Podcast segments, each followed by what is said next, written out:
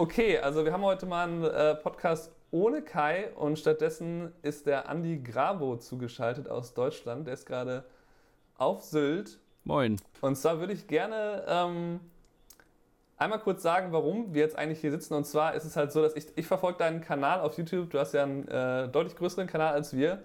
Äh, den verfolge ich halt schon eigentlich, weiß ich nicht, seit mindestens über einem Jahr. Habe mir sehr, sehr viele Videos von dir angeschaut. Ich finde halt immer sehr cool, wenn du diese Fotoreisen ähm, veröffentlichst, wo du halt zum Beispiel auf Island, auf den Lofoten, zuletzt halt in New York warst. Und genau das ist auch der Grund, warum ich dich jetzt angeschrieben habe hierfür, dass du nämlich eigentlich an meiner Haustür vorbeigefahren bist, äh, weil du bei der Niagara Falls warst. Und ich wohne ja in Buffalo und das sind tatsächlich so 20, 23 Minuten ungefähr von meiner Haustür im Auto. Wahnsinn, ja. ja ziemlicher Zufall. Ja, hätte ich natürlich, wenn du äh, beim nächsten Mal, hätte ich dir natürlich sehr gerne gezeigt. Ich finde es immer sehr cool, da Leute rumzuführen und denen so ein bisschen die Ecken zu zeigen, die ich cool finde. Ähm, ja, ich hatte ja auch ein bisschen Pech irgendwie. Also es ja. war, naja, sieht man im Video. naja, das ist halt leider so, dass äh, es gab hier eine Zeit, wo, wo ihr da wart, offensichtlich, wo das Wetter halt nicht so cool war. Was eigentlich über Ja, ich glaube, das liegt an uns. Ja, was eigentlich über die Länge der Zeit relativ selten ist, dass es so viel am Stück regnet, aber gut. Äh, wir wollen, ja, ich sag ja, das liegt an uns. Ja. Wir haben eigentlich fast immer äh, Pech. ja, diese, genau, ihr, hattet, glaube ich, vor allem in Watkins Glen hattet ihr auch äh, Regen und da war auch alles gesperrt. Das ist mir auch schon mal so gegangen. Watkins Glen, zur Erklärung, ist halt angeblich der drittbeste äh, State Park mit und ähm, ja, das ist einer der, ich weiß nicht, ob in New York State oder in den USA. Ähm, auf jeden Fall. Ähm, oh, das ist aber ziemlich, ziemlich starker Claim. Also äh, ich habe jetzt noch nicht so viele gesehen in Amerika, aber die, die ich gesehen habe, würde ich sagen, oh, die sind ein bisschen drüber. aber gut, ich meine, hey, ja. wir waren da, das ist super. Naja, ihr seid ja, glaub, ihr habt ja, glaube ich, ein bisschen vor verschlossenen Türen da gestanden zum Teil, ne? Und der, Inter ja. der interessanteste Teil ist halt dieser, das ist ja so, ein, so eine Art Mini-Canyon. Und mhm. da fließt halt ein Fluss durch und dann gibt es halt immer wieder einen Wasserfall und dann gibt es halt einen Wasserfall, der über den Weg geht, unter dem man herläuft, also läuft quasi unter dem Wasserfall her. Und der, der, der, macht schon sehr viel Spaß, weil er einfach cool ist, um den so zu erkunden. Ähm, mhm. Aber gut, ähm, lass uns, äh, ich würde gerne halt erstmal, ähm, so im ersten Teil erstmal über das reden, was du auf YouTube machst. Und, ja, gerne. Ähm, genau, du, äh, ich habe ja schon gesagt, dass du halt viele Vlogs machst, ähm, dass du auch deine Meinung natürlich gerne in Videos erklärst, warum du fotografierst, wie du fotografierst. Ähm, und dann machst du halt Technikvideos. Äh, erzähl doch mal einfach so grundsätzlich, was du, gib mal so einen Überblick dazu, was du fotografierst und wie du dann mit dem Film angefangen hast. Ähm, ja, das ist vielleicht ganz interessant. Also so ein bisschen, also fotografiert habe ich eigentlich schon sehr, sehr lang und gefilmt eigentlich auch, nur ich hatte nie einen Grund dazu. Also ich hatte nie einen Grund dazu zu filmen und ich wusste auch nicht, wenn ich unterwegs war, ich habe immer irgendwas gefilmt und ich wusste nicht, was ich damit machen soll. ähm, ich habe dann immer die Videodateien gehabt, weil ich meine, Fotos halt einfach irgendwo hochzuladen, Leuten zu zeigen oder auszudrucken. Beim Film, ja, keine Ahnung, wusste ich irgendwie nicht. Und ähm, es, also ich würde sagen, ich fotografiere jetzt, das muss ich kurz zurückrechnen, seit gut 10, 15 Jahren. Mhm. Ähm, und das ist ja doch eine Entwicklung. Also das kennt jeder, der ein bisschen länger fotografiert. Man steigt irgendwie ein, man geht so dann durch äh, diverse Phasen und äh, probiert so einiges aus und stellt so einiges fest. Ähm, und es ist immer mal wieder so, dass ich dann halt Phasen habe, wo ich viel drüber nachdenke, warum mache ich das eigentlich so und wie werde ich besser und warum funktioniert das oder warum funktioniert das nicht und warum kann der das und ich nicht oder wie auch immer. Mhm. Ähm, und früher war immer die Lösung die Kamera, aber dann irgendwann wächst man da ein bisschen raus. Und ähm, ich habe tatsächlich ähm, das Gefühl gehabt, ach, das ist etwas, was ich mit den Leuten teilen möchte. Und ich habe auch tatsächlich angefangen, wie man es eben so macht, einen Blog zu schreiben. Ähm, das Dumme ist nur, ich schreibe nicht gerne. ist blöd. äh, und irgendwann bin ich dann von alleine drauf gekommen. Aber eigentlich könnte ich ja auch einen YouTube-Kanal machen. Dann könnte ich darüber sprechen und mich mit den Leuten austauschen. Und dann muss ich nicht immer meiner Freundin auf den Geist gehen äh, und die voll labern, sondern kann dem erzählen, der es gerne hören möchte. Und habe tatsächlich mich einfach vor die Kamera gesetzt und dachte, ich fange jetzt mal an und erzähle so ein bisschen, was mir in den Kopf kommt. Und es war tatsächlich auch eine Zeit, wo ich beruflich sehr viel unterwegs war. Mhm. Und eigentlich, wie ich finde, auch interessante Reisen gemacht habe. Äh, ich war irgendwie in China und in Hongkong und Amerika und so weiter, habe natürlich da immer fotografiert in meiner freien Zeit und dachte mir, naja, eigentlich wäre das doch ganz witzig, wenn ich jetzt auch ein bisschen filmen würde und da jetzt irgendwie so eine Fotoreise oder so einen kleinen Film über die Reise machen würde. Könnte ich ja das Nützliche mit dem Praktischen verbinden. Mhm. Und so ist das eine zum anderen gekommen. Ja, sehr schön. Und tatsächlich also tatsächlich, der, der, das allererste Video auf meinem Kanal ist auch eine Reise nach Island, die, wo ich das so ein bisschen prototypmäßig probiert habe. Also ich habe gesagt, okay, was habe ich für Kameras hier rumliegen? Die müssen halt halt her. Es waren alles keine gute Filmkameras. Ja, hatte ich eine GoPro, Sony, äh, was war das? RX1R, also auch überhaupt nicht zum Filmen gemacht und eine 5D Mark III. Und die habe ich genutzt, bin nach Island gefahren für ein verlängertes Wochenende, wo ich Zeit hatte und dachte, ich probiere es einfach mal. Mhm. Und habe da so ein bisschen Blut geleckt. Und wie, wie ähm, erklär vielleicht mal, also ich persönlich fand es am Anfang sehr merkwürdig, wenn man eben dann vor der Kamera steht. Und wie hat, sich, wie hat sich, das Gefühl für, hat sich das für dich entwickelt, dass du jetzt, dass du jetzt äh, das normaler findest, wenn du dann irgendwo rumläufst, hast die Kamera dabei, stellst sie da auf oder hast sie in der Hand? Wie, wie also beknackt ist es immer noch. Äh, und ich komme mir auch immer noch ein bisschen dämlich dabei vor. Aber es ist halt, es, also ich meine, man möchte ja eine Geschichte erzählen und man möchte eine Reise zeigen und man möchte ähm, zeigen, was man so tut. Und dann muss man es halt machen. Ich habe tatsächlich keinen, keinen besseren Weg bisher gefunden, wie es besser ginge, ohne dass es so beknackt ist. ähm, ich komme mir auch immer noch blöde vor, wenn ich mit der Kamera rumrenne und da reinrede. Und ich gucke halt auch tatsächlich, äh, ähm, dass dann jetzt nicht so viele Leute drumherum sind. Also manchen Leuten ist es völlig egal. Ich finde es tatsächlich, ich komme mir ein bisschen doof vor, weil ich bin auch kein 14-jähriges Teenie-Kind mehr, äh, bei dem man da vielleicht noch ein bisschen drüber lächelt. Ähm, ja, ich, das ist so eine, ich, wie gesagt, manche Leute können das irgendwie so, manchen Leuten ist das egal. Ich weiß auch nicht, warum ich mich da so ein bisschen anstelle. Ähm, wenn es dann wieder so super voll ist wie New York, dann ist es egal. Aber wenn ich jetzt, also zum Beispiel, viele Leute machen das auch, die setzen sich in einen Café und labern mit der Kamera. Das könnte ich nicht. Ich stelle mir total bekloppt vor. Ja. Aber wenn ich unterwegs bin, möchte ich halt eine Geschichte erzählen und dann, dann filme ich halt auch. Mhm. Ähm, und wenn ich dann am Flughafen bin, dann setze ich mich halt in der Ecke, wo nicht so viele Leute sind. Und dann, dann ist okay. Ja. Ähm, und was ich dabei auch festgestellt habe, was ich, ähm, was ich immer versuche, ist halt, dass ich so, ähm, so sehr ich selber bin vor der Kamera wie möglich. Also quasi so, wie ich auch mit anderen Leuten rede. F ja. Findest du das schwierig oder hast du das Gefühl, dass du dich dann. Nö. Nee, also ich. Ähm, klar, am Anfang ist es, braucht man eine Weile, bis man damit so ein bisschen warm wird, aber ähm, ich habe ehrlich gesagt keine Lust, mich zu verstellen. Das wäre mir viel zu anstrengend. Ähm, weil man müsste ja konsequent sich verstellen. Man müsste, sich, man müsste ja immer, immer gleichbleibend verstellen. Ja? Äh, ich bin also sicherlich kein guter Schauspieler. Ähm, und deshalb, ich rede ja auch über meine Meinung. Ähm, ich mache ja keinen Spielfilm und, ähm, und dann nehme ich die Leute mit auf die Reise und wenn dann mal was schief geht, dann sage ich das auch so. Mhm. Wenn ich sage, oh, das ist aber scheiße oder wenn ich jetzt irgendwie dann genervt bin, dann sage ich das auch so. Das ist ja ein Teil, also es ist ja, es ist ja im weitesten Sinne, wenn man, wenn man jetzt mal das runterbricht, eine Art Reality-TV. Also es ist ja, ähm, man fährt irgendwo hin, man erlebt irgendwas und man teilt es halt mit der Welt. Mhm. Und ich finde, dass das macht den Reiz aus, dass halt auch mal was schief geht. Und so ist es ja auch. Also ich meine, jeder, der mal auf Island war, äh, wenn man zwei Wochen da ist, hat man nicht zwei Wochen Sonnenschein. Dann hat man halt noch mal Regen. Zwei ja? Tage. Und das ist hier auf Sylt geht. Ja, eben. Äh, ich, keine Ahnung, man hat, glaube ich, 20 Tage Regentage im Monat oder so. Ne? Also da ist die Chance relativ hoch. Ähm, oder es gibt halt auch mal Tage, da geht man raus und will was fotografieren. Das geht halt in die Hose. Das gehört dazu. Ja. Ähm, und das empfinde ich, ähm, find, empfinde ich tatsächlich als, als, als brauchbar und authentisch. Und ich finde auch Kanäle, die das so machen, finde ich auch immer ganz gut. Mhm. Ähm, Leute, die sich groß selbst darstellen oder da jetzt immer einen auf, äh, ich bin hier Jetsetter und reist durch die Welt und wird von Helikopter zu Helikopterplatz äh, kutschiert, äh, weiß ich nicht, das ist, das ist, ist, Geschmackssache, aber das ist nicht so meins. Mhm.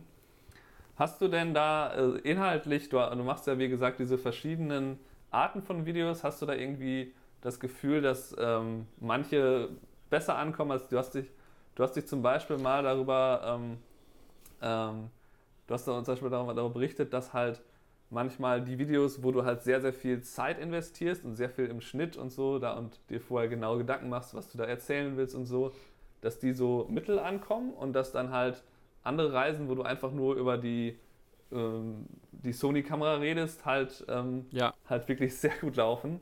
Was sind da deine Erfahrungen? Ähm, das ist definitiv so. Also ich kann dir prophezeien, wenn ich jetzt heute äh, in einer halben Stunde ein Video über die Sony-Kamera oder was weiß ich, was gerade rausgekommen ist, äh, drehe und das hochlade, hat es in zwei Wochen mehr Zugriffe als die New York-Fotoreise, wo ich halt irgendwie drei Wochen geschnitten habe. ähm, das ist tatsächlich so. Also ähm, ich weiß nicht, ob das liegt vielleicht zum Teil am Algorithmus, aber auch an dem, dass äh, natürlich die Leute, und ich zähle mich selber dazu, auch sehr technikinteressiert sind und auch sich gerne eben Technikvideos angucken.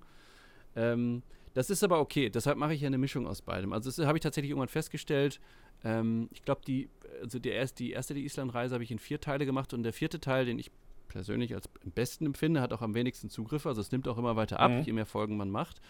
Und der hat Stand heute, ähm, also Juni 2019, und das ist von 2017, mhm. weiß ich, 8000 Zugriffe oder so. Ja. Versus ähm, die ganzen Kameravideos, die ganzen Kamera-Reviews, Besprechungsdinge, die sind alle weit über 20.000. Ja. Ja, das die entstehen, ähm, also es ist nicht so, als würde ich mich einfach vor die Kamera setzen und auf drauf losreden. Also ich setze mich schon hin und mache mir Gedanken. Aber das geht natürlich alles schneller als so eine Wochenreise, wo man mit einem Terabyte an Footage zurückkommt und den ganzen Spaß erstmal schneiden und graden muss. Äh, geschweige denn Musik finden und so. Das mhm. ist, ist in der Tat mehr Aufwand. Aber es muss, ich glaube, es muss eine Mischung sein und ich glaube, ähm, dann, dann, dann, also ich, ganz ehrlich, ich würde auch gar nicht nur Kamera-Reviews machen wollen. Das wäre mir irgendwie, da bin ich auch nicht der Richtige für. Ja. Das wäre mir viel zu trocken. Ja, das sehe ich, das, das sehe ich eigentlich genauso. Also Kai und ich haben da auch ähm, am Anfang auch sehr, sehr viele Technikvideos gemacht, weil die halt recht gut liefen und haben uns jetzt haben uns das Gefühl, dass wir so ein bisschen so eine Zuhörerschaft aufgebaut haben, die in die Richtung auch gepolt ist und haben jetzt halt versucht, mehr Videos darüber, wie man eigentlich fotografiert, zu machen. Und deswegen haben wir auch diesen ja. Hochzeitsfotokurs zum Beispiel gemacht. Ähm, das ist im Zweifelsfall auch wichtiger. Ja, genau, im Zweifelsfall ist es halt am Ende wichtiger. Kai hat gerade ein Video darüber gemacht, dass man halt, dass die Person hinter der Kamera eben sehr wichtig ist und die Bedingungen vor Ort und so und dass es nicht nur um ja. halt die, dass die Kamera eigentlich nur 20 Prozent ausmacht. Aber es ist ja. halt so, dass viele, die sich. Hat er bestimmt viel Feuer gefangen. Aber hat er recht? Ja, das hat er recht. Es gab, glaube ich, auf Facebook da recht wilde Diskussionen über das, was er da gesagt hat. Ja, Morddrohungen und alles. Aber das ist halt einfach so, dass natürlich, das, das geht ja, glaube ich, den meisten Fotografen, hast du ja auch schon eben ein bisschen gesagt, so, dass sie sich natürlich für Technik sehr interessieren und dass deswegen dass man dann irgendwie so, mir, mir geht es auch so, ich versuche halt deutlich weniger Technik-Videos zu schauen selber, äh, weil ich halt merke, dass es am Ende ja dann doch nur so ein, so eine, so ein Kaufvideo ähm, im Grunde ist, kaufe ich mir das oder nicht. Und trotzdem ja. schaue ich mir dann, wenn dann jetzt äh, Osmo diese Action-Kamera rausbringt, schaue ich mir dann einfach fünf, sechs Videos an, weil dann noch ein Freund von mir mich gefragt hat, äh, würdest du die empfehlen oder die GoPro, die du hast? Und dann interessiert mich das natürlich und ähm, naja, das, da kann man halt, glaube ich, sich auch zu viel mit beschäftigen. Absolut, absolut. Also ich meine, ich mache das auch gerne. Ähm, also ich gucke mir die Videos auch an und ich, ich lese mich tatsächlich auch sehr viel über das Equipment äh, ein und mich interessieren auch, auch spezielle Spezifikationen. Ähm, und das ist vielleicht, wenn man jetzt auch noch zusätzlich filmt, ein bisschen was anderes. Und natürlich möchte man auch immer alles optimal haben und das beste Equipment. Das ist alles schön. Aber ganz im Grunde genommen gibt es keine schlechte Kamera 2019, ja. Also alle aktuellen Kameras sind super. Mhm. Ja, okay, dann ist es natürlich besser, wenn du einen Stabilizer hast versus keinen Stabilizer. Okay, aber du kannst trotzdem fotografieren. Habe ich zehn Jahre lang auch ohne gemacht. Geht trotzdem irgendwie. Es ist halt alles mehr Komfort und wie auch immer. Also die, ich bin ja jetzt bei der Sony Alpha 7 R Mark III. Mhm. Ähm, ich, ich sage auch immer allen ähm, Anfängern, ich hatte jetzt gerade Besuch äh, von einem äh, Freund, der Fotoanfänger ist, ich sage auch ganz ehrlich, ja, es ist in Anführungszeichen eine professionelle Kamera, aber es ist viel einfacher, damit zu fotografieren, als mit so einer Einsteigerkamera.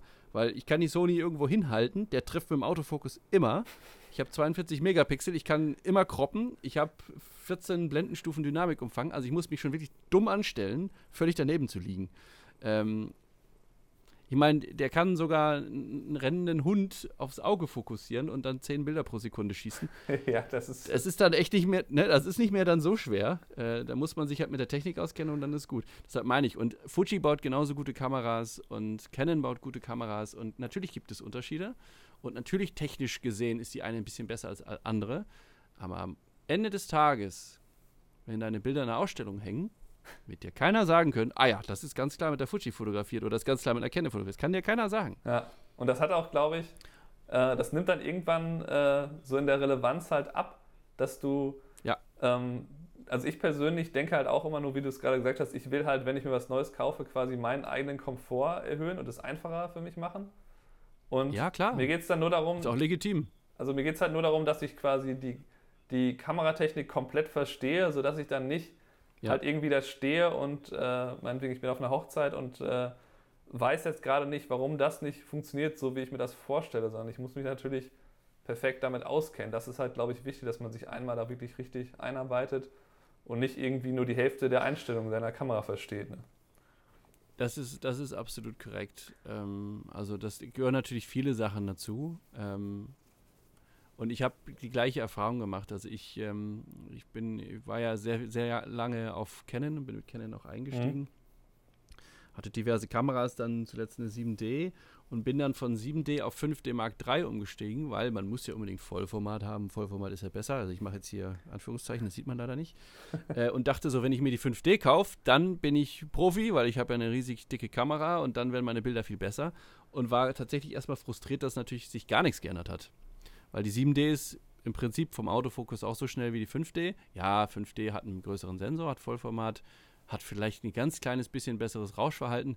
Hey, aber am Ende des Tages waren die Bilder trotzdem schlecht, weil ich wusste nicht damit umzugehen und ich dachte, hey, jetzt habe ich eine bessere Kamera, also gleich bessere Bilder. Das ist Quatsch. Ja. Ähm, so. Das und am Ende des Tages ist es ähm, tatsächlich auch so, wenn ich jetzt, also ich, ich arbeite mich gerne auch in andere Kameras oder Systeme ein. Ich habe nicht so ein Problem, aber wenn ich jetzt zum Beispiel damit ein Problem hätte, was ja durchaus legitim ist, ähm, dann würde ich auch sagen, ey, dann bleibe ich bei Canon, ja, dann nehme ich eine EOS R und dann bin ich damit glücklich. Äh, damit kann man genauso gute Bilder machen. Dann überschlagen sich natürlich die Leute in den Kommentaren, oh, das ist eine scheiß, scheiß Kamera und schlechter Sensor und sonst irgendwas.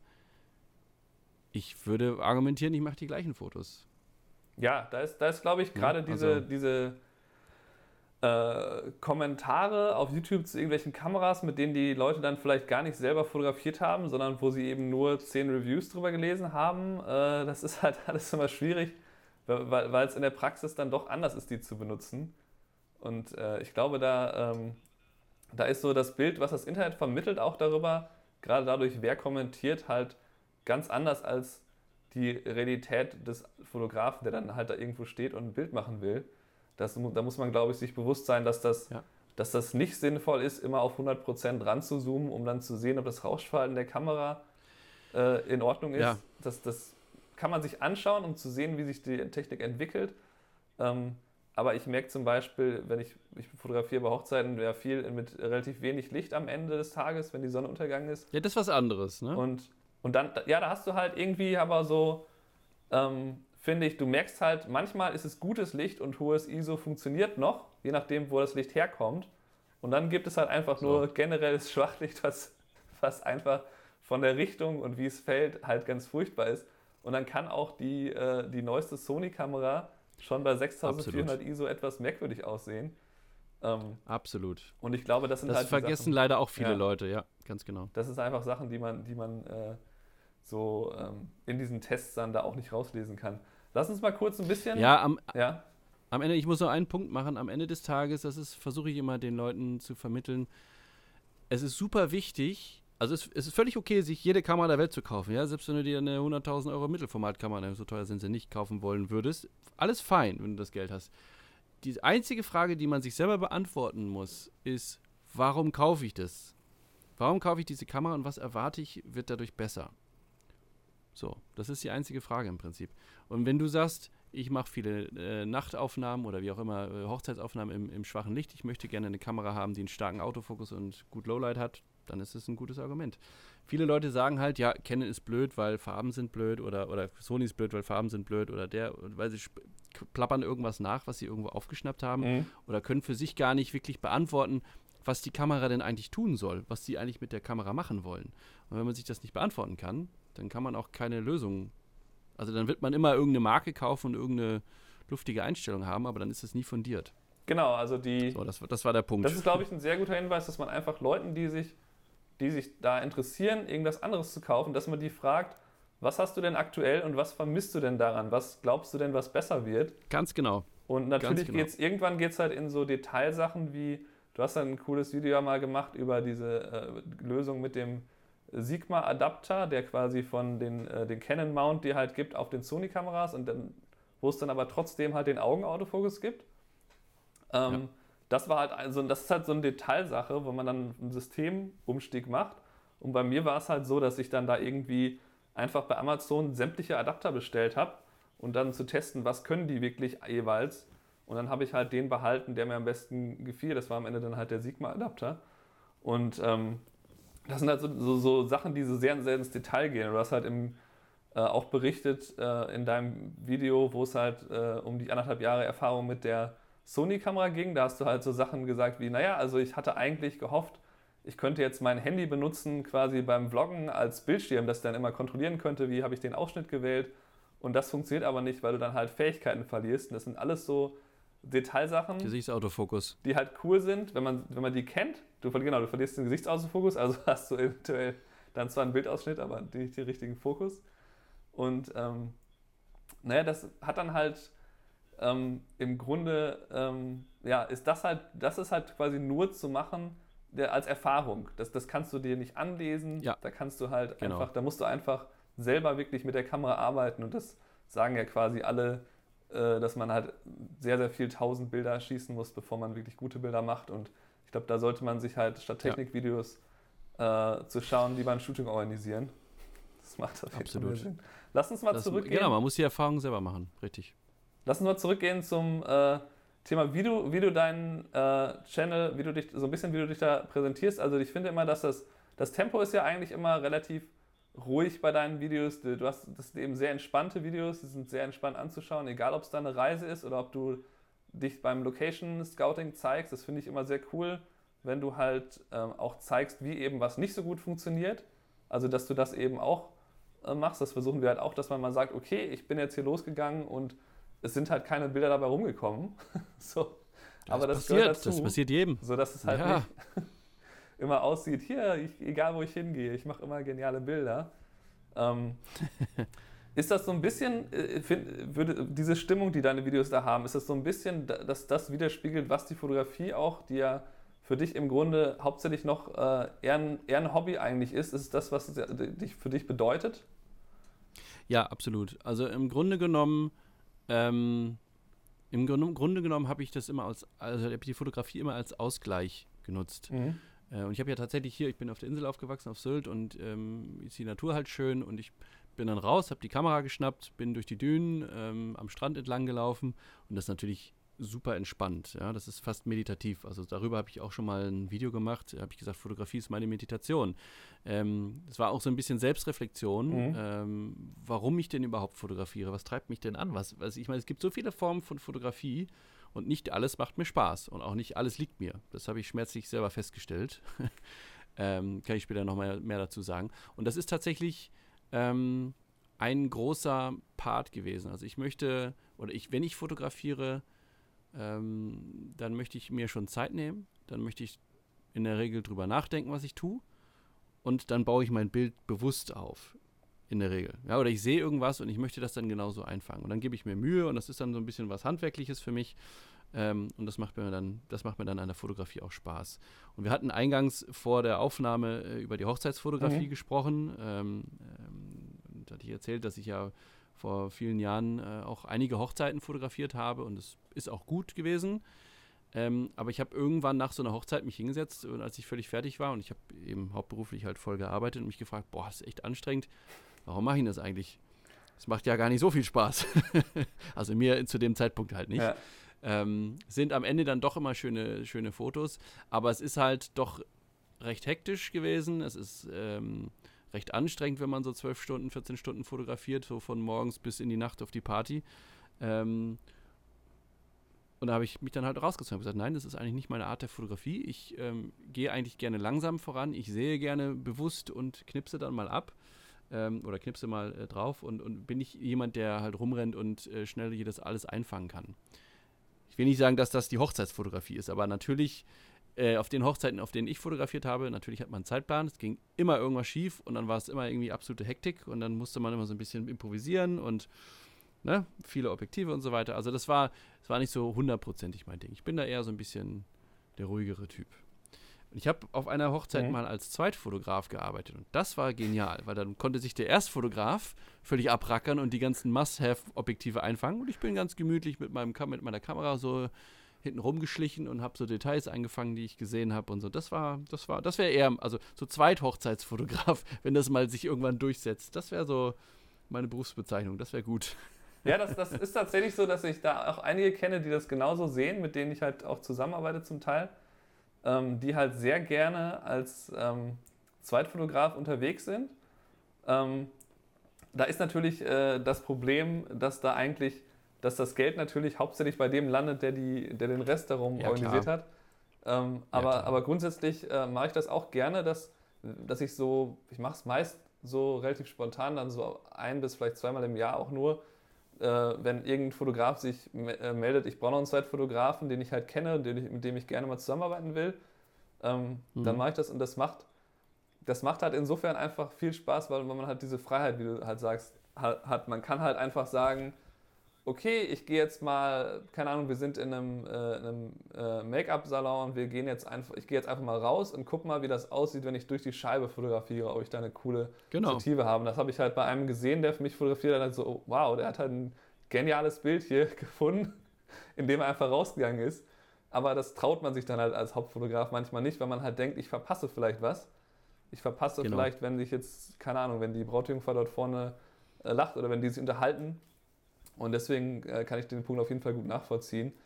Ähm, und ich glaube auch, dass das Man hat nicht so viel ja. Verantwortung, ne? Man hat nicht genau. so viel Verantwortung, der Druck ist nicht ganz so hoch. Ja, also der, ähm, ja, das kann ich schon auch nachvollziehen, dass du halt sagst, okay, man muss da halt sehr, sehr schnell sehr, sehr viel einfangen auf den Hochzeiten. Also das ist eigentlich äh, ein Punkt, den, also den ich, ich, an mir macht daran halt quasi Spaß, dass du ja ähm, du musst ein cooles Foto machen aus der Situation raus, die du nicht kontrollieren kannst. Und ist einfach diese ja. Freude daran, wenn man dann, oh cool, hier habe ich einen echt coolen Gesichtsausdruck von jemandem eingefangen, der halt einfach sich hier mit Leuten unterhält. Und das Foto finde ich total cool. Und ähm, ich weiß halt, genauso habe ich die Person gesehen.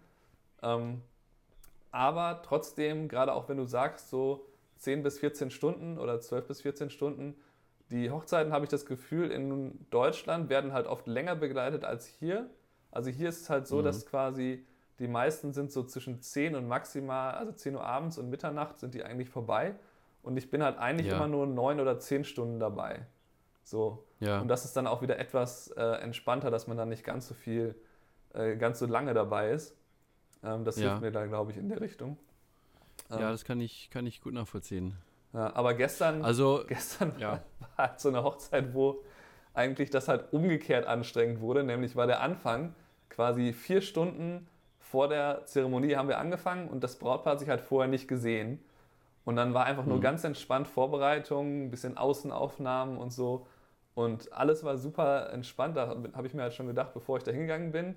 Und dann wurde es halt hinterher extremst hektisch, wo dann halt ähm, einfach auf einmal alles auf einmal passierte. Wir mussten halt Sonnenuntergangsfotos mit dem Paar machen. Dann gab es noch Reden, die halt verteilt waren über, die, äh, über das Essen. Und es war halt alles sehr chaotisch und es gab halt für uns einfach faktisch am Ende keine Zeit wirklich zu essen. Und das ist dann halt. Ja, ja und das war halt, ja, das war halt am Ende einfach dann super belastend. Und in dem Moment ja. macht es dann halt, ähm, es macht mir dann noch gerade Spaß, dass, dass halt äh, ich vielleicht ein Problem dann trotzdem gelöst bekomme, aber es ist halt einfach nur noch äh, stressig dann und nicht mehr, ähm, nicht mehr das, wie die, was ich eigentlich erwarte von dem Job. Das ist halt, ähm, ja, das ist halt die ganze Zeit eigentlich ein schönes, äh, ein schönes Arbeiten ist. Das war halt nicht mehr der Fall. Da musste ich einfach nur noch Probleme lösen und irgendwie den Blitz von meiner Fotografin da noch äh, einstellen und dann meine Videokameras aufstellen nebenbei und es war halt einfach nur noch zu viel. Naja, ja, gut. Ja, ja, ganz, ganz genau. Okay, lass uns nicht genau. zu, Und da bin ich eher, ja. bin ich eher der Entspannte. Das, äh, da gehe ich gerne in die Natur, da kann ich äh, die Komposition so ein bisschen kontrollieren, das Wetter natürlich auch leider nicht, aber ähm, das ist ein bisschen risikoärmer. Ja. Würde man meinen. Ähm, okay, lass uns nochmal einmal ähm, reden über die, äh, ein bisschen wieder zurück zur Technik. Wir wollen jetzt nicht zu tief in die Hochzeitsfotografie gehen. Ähm, da reden Kai und ich eigentlich schon genug drüber. Ähm, die, die, die äh, ich fand es ganz cool, was du, was du äh, erzählt hast über die 360-Grad-Kamera, die Insta 360X heißt jetzt, glaube ich. Ähm, mhm. Da hast du dir jetzt gerade die neue Version halt äh, geholt. Ist das so äh, für dich so eine Kamera, die du vor allem einsetzt für so, so diese Behind-the-Scenes-Aufnahmen in deinen Vlogs? Wo, wofür hast du die Kamera? Ja, die ist, ähm, ähm, also die ist schon sehr praktisch. Ist die Insta360 One X, heißt die. Ich hatte auch den Vorgänger, also wurden mir beide zugeschickt äh, von dem Hersteller. Und die One ähm, habe ich auch vorgestellt auf dem Kanal, die ist, die ist auch gut gewesen, ähm, aber die hatte noch ein bisschen mehr so den Gimmick-Charakter. Und die One X ist schon ein bisschen höher auflösend, damit kann man schon ein bisschen was machen. Und mhm. ähm, die ist halt sehr, sehr praktisch, weil ich ja doch durchaus häufig alleine unterwegs bin dass man die irgendwo hinsetzt oder auf die Kamera schnallt oder wie auch immer. Und die nimmt halt immer alles auf. Und man kann halt nachträglich sehr schön die, äh, die Szenen rausschneiden oder rausnehmen. Mhm.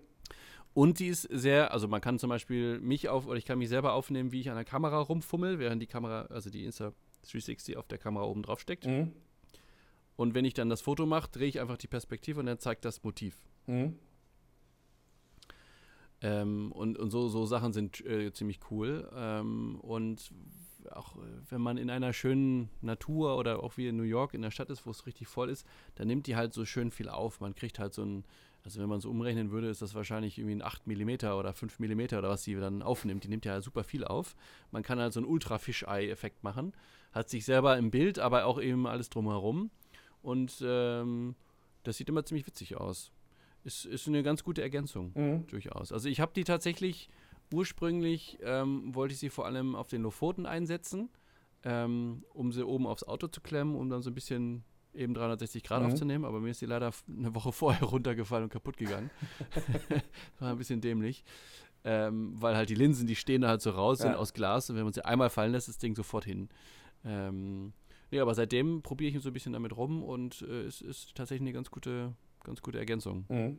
Das Einzige, was halt ein bisschen schwierig ist, es ist halt tatsächlich an Gelegenheitsfilmer oder an so ein bisschen äh, ja, Handyfilmer gerichtet, das, ähm, das Teil. Man kann nicht so viel drin einstellen. Also man, ich kann jetzt nicht so sehr gut Einfluss auf den Kontrast und die Farben äh, nehmen und mir ist das alles ein bisschen zu knallig. Also ich würde die ganz gerne ein bisschen beeinflussen. Es gibt zwar ein Log-Profil, aber das kann man eigentlich vergessen. Mhm. Ähm, aber wenn man das so nimmt, wie sie ist, ist sie ganz cool. Und das, der Stabilisierungseffekt ist auch äh, wirklich beeindruckend gut, muss man sagen. Ja, das sieht also immer sehr cool aus. Ich habe schon, ich habe einige ja. gesehen, die das eben so wie du halt äh, einsetzen, eben um dann sich selber zu zeigen. Oder die, ich kenne einen, also die, die ähm, sind, sind gerade zwei, so ein Pärchen ist gerade nach Buffalo gezogen, die haben sich einen Helikopter gekauft und die sind halt auch schon seit längerem YouTuber. Ja, was man so ja. macht halt, ne? Ja, also eigentlich kann. ist er halt Doktor und die, die ich, ich, verstehe sowieso nicht, wo die, wie die das eigentlich alles machen, was die so machen, aber ähm, wer, wer, weiß, was sie noch so machen. es ist auf jeden Fall eine, äh, eine Sache, wo, wo, es halt total viel Sinn macht, dass die halt da auch, die haben glaube ich die GoPro, diese Fusion, die habe ich jetzt gerade ja. gesehen, kostet jetzt mittlerweile hier nur noch 300 Dollar aktuell. Ähm, ja, die ist oh, halt ist ordentlich Preis gefallen. Hier, äh, kostet noch, ist 60% reduziert ungefähr. Naja, auf jeden Fall haben sie die halt in diesem Helikopter dann vorne drin und dann können sie halt auch so quasi zeigen, was, was vorne ist. Sie können sich zeigen und äh, halt eine sehr coole Möglichkeit, um dann auch stabile Aufnahmen bei sowas zu machen. Ja, absolut. Also vor allen Dingen, man muss sich nicht ums Filmen kümmern. Man drückt einfach drauf und er nimmt immer alles auf. Wenn er denn angeht, das ist das größte Problem an der Kamera, die Batterie ist chronisch leer, weil die ist winzig klein und die hält überhaupt nicht. Aber das ist halt bei, es ist ja auch ein super kleines Gerät, das Teil ist ja kleiner als ein Handy. Ja. Äh, also. Hast, hast du denn. Ich muss mir mal ein paar Ersatzbatterien holen. ja, auf jeden Fall. Hast du denn äh, irgendwie noch eine Idee, wohin es mit 360 Grad sonst gehen könnte? Also ich finde, das bisher ist so der beste Einsatzzweck, aber Kai und ich haben schon öfter darüber gesprochen, ob man da irgendwie sinnvollerweise sowas, äh, keine Ahnung, du könntest ja auch bei der Zeremonie, bei der Hochzeit das vorne hinstellen, dass du alles filmst oder irgendwie. Wo? Also äh, es, es hat schon äh, extreme Vorteile, wenn du dich halt nicht um, um, um Ausschnitt und Co. kümmern musst. Ähm, also das, das sehe ich schon, dass das eine sehr, äh, sehr komfortable Sache ist. Das einzige Problem ist, du kannst es natürlich so, so wie sie jetzt, also die Insta könntest du gut irgendwo hinstellen, die ist halt jetzt nicht gerade der Lowlight King. Ähm, die ist halt klein, die kannst du irgendwo hinstellen, das passt schon. Mhm. Die hält A nicht so lange und B ist natürlich dann für professionelle Ansprüche, würde ich sagen, ist die Videoqualität nicht gut genug. Ähm, also der Dynamikumfang ist ziemlich äh, niedrig. Es ist halt wie eine Handykamera im Prinzip. Äh, das heißt, wenn du das ein bisschen professioneller haben möchtest, hast du gleich ein ziemlich großes Rig und dann werden die Kameras groß und dann ist es nicht mehr handlich und dann macht es irgendwann auch keinen Spaß mehr. wenn du dann, dann so ein 10K-Footage aus so einem Insta Titan X, so wie das Ding heißt, äh, ähm, rauskriegst, dann, dann ist es auch nicht mehr handlich und dann, dann ist es schwierig. Also ich bin gespannt, wie die Entwicklung weitergeht. Ich würde mal vermuten, dass genauso wie bei Handys ähm, durch halt künstliche Intelligenz und durch neue Prozessoren und so weiter, die immer mehr aus diesen kleinen Dingern rausholen, mhm. ähm, das auch immer besser wird und äh, wir hoffentlich dann irgendwann auch mal ähm, nahezu professionelle Ergebnisse damit erzielen können. Also man kann ja mit dem Handy, wenn man weiß, was man tut, auch durchaus gute Ergebnisse bekommen. Hat Einschränkungen und äh, das äh, kann man auch nicht alles, aber mhm. durchaus die Qualität, die aus Handys rauskommt, ist ja schon ziemlich gut. Auf jeden Fall, ja. So, und, also und ich denke mal, wenn da in den nächsten Jahren äh, Insta360 oder wer auch immer weiter so fleißig ähm, neuere Versionen rausbringt, wer weiß, wird spannend. Mhm. Also ich glaube, die sind auf jeden Fall da und die bleiben auch. Also das ist eine neue Kategorie. Äh, und im Übrigen viel, viel mehr ein Action-Cam-Konkurrent äh, als jetzt zum Beispiel das Osmo Pocket. Ja. Das immer viele mit der GoPro vergleichen, wo ich sage, das hat nichts miteinander zu tun. Das sind zwei unterschiedliche Produkte. Ja, auf jeden Fall. Da muss, da muss man, äh, ja, da, da, da, geht die Entwicklung halt, glaube ich, insoweit, ähm, dass die 360-Grad-Kamera die Action-Cams ablösen könnten, aber sie halt äh, noch nicht so weit sind wie die Action-Cams. Die Action-Cams haben halt. Nee, noch nicht. Dann doch noch irgendwie, genau. die sind halt schon so lange weiterentwickelt und GoPro versucht da immer wieder da irgendwas rauszukitzeln, wobei sich dann relativ wenig verändert, außer Stabilisierung aktuell. Aber auf jeden Fall sehe ich es auch so wie du, dass ähm, die. Ähm, das, was das iPhone da auch geschafft hat, indem sie halt gute Prozessoren drin haben, ähm, ist schon sehr beeindruckend. Kai hat ja auch so einen, so einen Test äh, gemacht, dass er eine Hochzeit halt mit dem iPhone begleitet hat. So für zwei, drei Stunden. Mutig. Und, mhm. und dann äh, halt dann halt die, das eins der seiner Lieblingsbilder halt dann auch groß ausgedruckt hat und äh, halt gezeigt hat, was man damit machen kann. Dass es da natürlich Einschränkungen gibt, dass ja. es nicht das gleiche Ergebnis sein kann, aber dass damit trotzdem ja. coole Sachen möglich sind. Ähm, oh, und ganz ehrlich, ähm, auf allen drei großen Fotoreisen habe ich, ähm, oder auch mehreren, habe ich Filmausschnitte mit dem iPhone gedreht mhm. und auch Fotos vom iPhone mit im Film, aber die sind nicht als iPhone-Fotos markiert und ich bin mal gespannt, äh, wer in der Lage ist, das rauszufinden. Also ähm, ich sage nicht, dass iPhones so gut sind wie eine professionelle große Kamera, aber sie sind sehr, sehr gut und sie können in, in vielen Einsatzzwecken äh, tatsächlich ordentliche Fotos machen. Ja wenn man weiß, was man tut und wenn man sich der Einschränkung bewusst ist, wie du schon sagst. Ja, man kann vor allem halt, äh, mir ist halt aufgefallen, mit dem allerneuesten iPhone haben die nochmal die HDR-Funktion nochmal deutlich aufgewertet.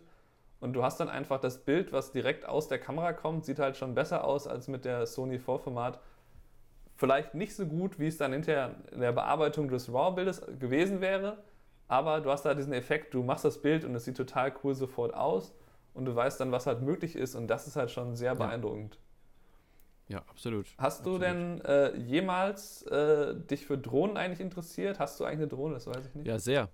Ich habe keine eigene Drohne, ich hätte aber eine, wenn es nicht so äh, spaßbefreit wäre in Deutschland mit der Gesetzgebung. Mhm. Äh, Im Grunde genommen, da wo ich fliegen wollen würde, insbesondere hier auf Sylt, darfst du nicht fliegen.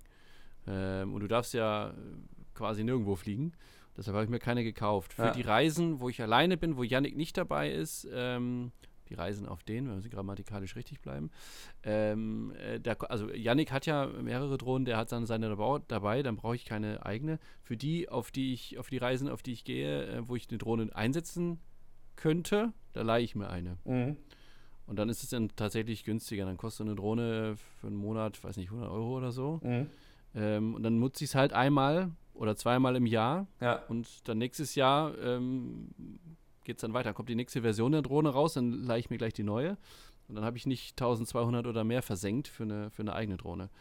Äh, ich kann tatsächlich Drohne fliegen. Ähm, ich, ich, ich will es gar nicht so richtig gerne zugeben, aber ich habe äh, als Jugendlicher so, so Helikopter, so ferngesteuerte Helikopter äh, geflogen.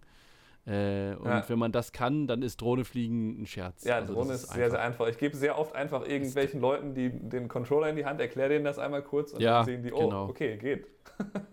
ja, so. wenn du nicht weißt, was du machen sollst, lässt du einfach die Finger weg und das Ding steht in der Luft. Also das ist, das ist ganz einfach. Ja. Ähm, okay, ähm, das finde ich auch einen sehr coolen Hinweis, was du jetzt gerade gesagt hast, dass man halt sich die Sachen auch ausleihen kann. Äh, kann ich auch nur so ja. empfehlen egal um was es geht. Das ist super. Ob es das ja. neue Objektiv ist, was vielleicht, okay, vielleicht kostet es mal ein paar hundert, das halt für ein Wochenende nur zu haben. Aber oft gibt es dann die Option, dass man es dann auch danach direkt kaufen kann und quasi die Leihgebühr schon einberechnet hat. Und äh, also genau. zumindest ist es hier so bei den äh, Seiten, wo man sowas ausleihen kann. Und gibt es in Deutschland auch. Ja, und du hast halt, du hast halt einfach so, ähm, wie du halt sagst, äh, du gibst dann vielleicht einmal Geld aus, um dann halt so eine Drohne mal zu haben, aber du musst dann eben nicht immer selber ständig upgraden. Und das ist ein sehr guter Tipp, um halt einfach auch, ähm, ja, um einfach bei dem, ja. bei, auf dem neuesten Stand von so Sachen, wo halt alle paar Monate gefühlt bringt der DJI irgendwie sechs Monate so eine Mini-Revolution raus, also eine genau. Evolution, die schon sehr, sehr reizend ist für jemanden, der sich halt mit dem Thema genau beschäftigt. Und das ähm, wird dann irgendwann schwierig, wenn die halt so meistens ja um die 1000 mindestens kosten, das dann ständig zu machen. Ja, plus, plus Akku und, und, und äh, ein bisschen Zubehör bist du ja da recht weit über 1000, wenn du eine ordentliche Drohne haben willst. Und ich habe mich halt gefragt, okay, realistisch, wie häufig nutze ich das Ding? Wo kann ich fliegen? Ja, quasi nirgendwo, ein, zweimal im Jahr und dann macht es halt einfach überhaupt keinen Sinn. Ähm, es gibt quasi drei Quadratmeter auf Sylt, wo man so ein bisschen fliegen darf, aber auch nur zu einer gewissen Uhrzeit, wenn dann eben keine Flugzeuge mehr in der Luft sind und so weiter, weil hier ist alles Naturschutzgebiet, oder fast alles Naturschutzgebiet. Mhm. Äh, man ist quasi fast immer irgendwie im Umkreis von dem Flughafen. Ja, es gibt einen Flughafen auf Sylt. Klein, aber es gibt ihn. Ähm, oder es ist halt Hafengebiet mit Radar, wo sowieso eine Störung ist. Oder es ist Privatgebiet und ja, also Dünen ist meistens Naturschutz. Und dann, ja, wo soll man hier fliegen? Geht nicht. Und in der Stadt darfst du es auch nicht. Ja. Jeden Tag in den Wald gehen ist auch langweilig. Also insofern, was machst du mit dem Teil, ne? Äh, und du siehst ja tatsächlich häufig, äh, und das siehst du hier auf Sylt auch, äh, an vielen schönen Locations steht mittlerweile ja schon ein Schild, Drohne fliegen verboten. Ja, das ist sehr, sehr. Ja, also, also man kann es, ich kann es irgendwie nachvollziehen. Schade, aber es ist aber auch kann ich schade. auch nachvollziehen. Ja, ja absolut. Okay, ähm, absolut. Das ist eigentlich so, eigentlich so der, sollte so der erste Teil sein, wo es um Thema Technik vor allem ging. Und ähm, dann würde ich sagen, dann reden wir im zweiten Teil ein bisschen mehr über Reisefotografie. Gerne.